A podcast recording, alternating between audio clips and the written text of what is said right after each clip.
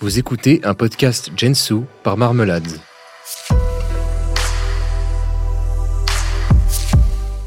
L'homme le plus riche du monde était un roi malien.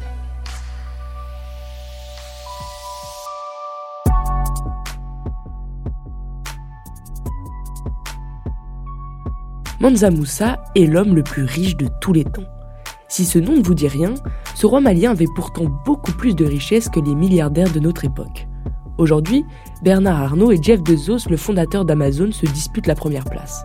En mai dernier, le magazine Forbes estimait d'ailleurs la fortune de Bernard Arnault à 186,3 milliards de dollars, prenant ainsi la tête du classement devant Jeff Bezos le temps d'une journée. Pas en reste non plus Elon Musk, le génie à la tête de Tesla Motors et SpaceX, est quant à lui régulièrement deuxième du classement des hommes les plus riches du monde. Pourtant, la fortune de ces trois milliardaires n'est rien à côté de celle de Mansa Moussa. Ce roi de l'empire du Mali du XIVe siècle est l'homme le plus riche de tous les temps, si riche que sa fortune est inestimable. Mansa Moussa est issu d'une famille de souverains. Il y naît en 1280. Monza Abou Bakr II, son frère, lui laisse le trône de l'Empire en 1312 pour partir à la conquête du monde. Parti avec 2000 navires, des milliers d'hommes, de femmes et d'esclaves, il ne revient jamais. Son frère, Mansa Moussa, gouverne donc le pays à sa place. Le nouveau roi œuvre toute sa vie pour développer son royaume. Ses terres sont si vastes qu'elles s'étendent de l'océan Atlantique jusqu'au Niger. À cette époque, le roi malien possède les terres du Sénégal, de la Mauritanie, du Mali, du Burkina Faso, du Niger, de la Gambie, de la Guinée, de la Guinée-Bissau ou encore de la Côte d'Ivoire. Son territoire regorge de minerais précieux comme l'or, les pierres précieuses ou le sel. Les historiens prétendent donc que le roi malien possédait la moitié des réserves d'or de l'ancien monde. Grâce à l'étendue de son territoire, les richesses de Mansa Moussa sont inépuisables. Pourtant, à cette époque, le Mali et les richesses du roi sont peu connus du reste du monde. Pour montrer sa grandeur, Manza, très croyant, décide donc de se rendre en pèlerinage à la Mecque. Accompagné de 60 000 hommes et autant de bêtes pour les nourrir, il traverse le désert avec toute sa cour. Pour montrer leur magnificence, les hommes et les femmes sont vêtus de leurs plus beaux atours.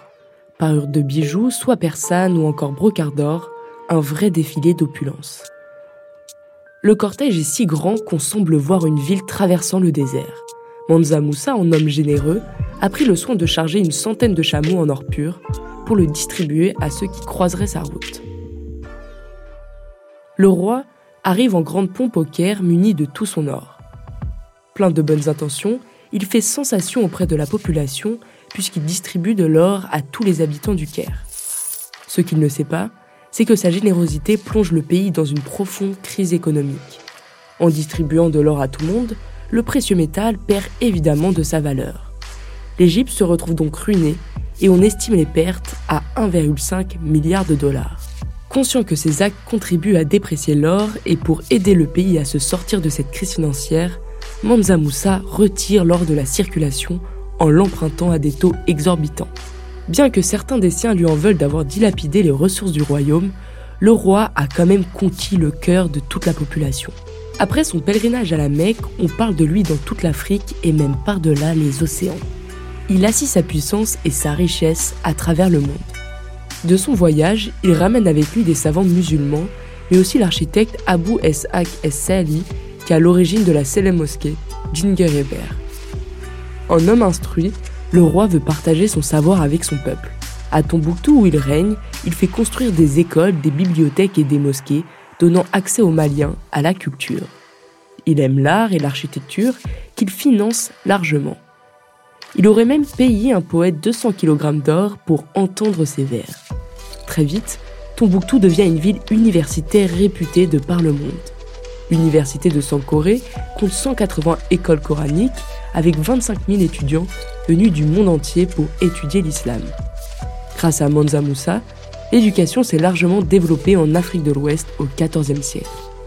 Le roi le plus riche du monde est mort en 1337 à seulement 57 ans. Quelques années plus tôt, il avait abdiqué en faveur de son fils Magan. Le jeune roi restera au pouvoir seulement 4 ans et décédera. C'est son oncle, le Mansa Suleiman, qui reprendra alors le pouvoir. Grâce à Mensa Moussa, le Mali est un empire prospère qui croule sous l'abondance. Peu connu du grand public, ce roi a donc largement contribué à la grandeur du Mali. Les personnes affluaient de partout pour profiter de sa culture et de son commerce. Encore aujourd'hui, la fortune de Mansa Moussa n'a jamais été égalée.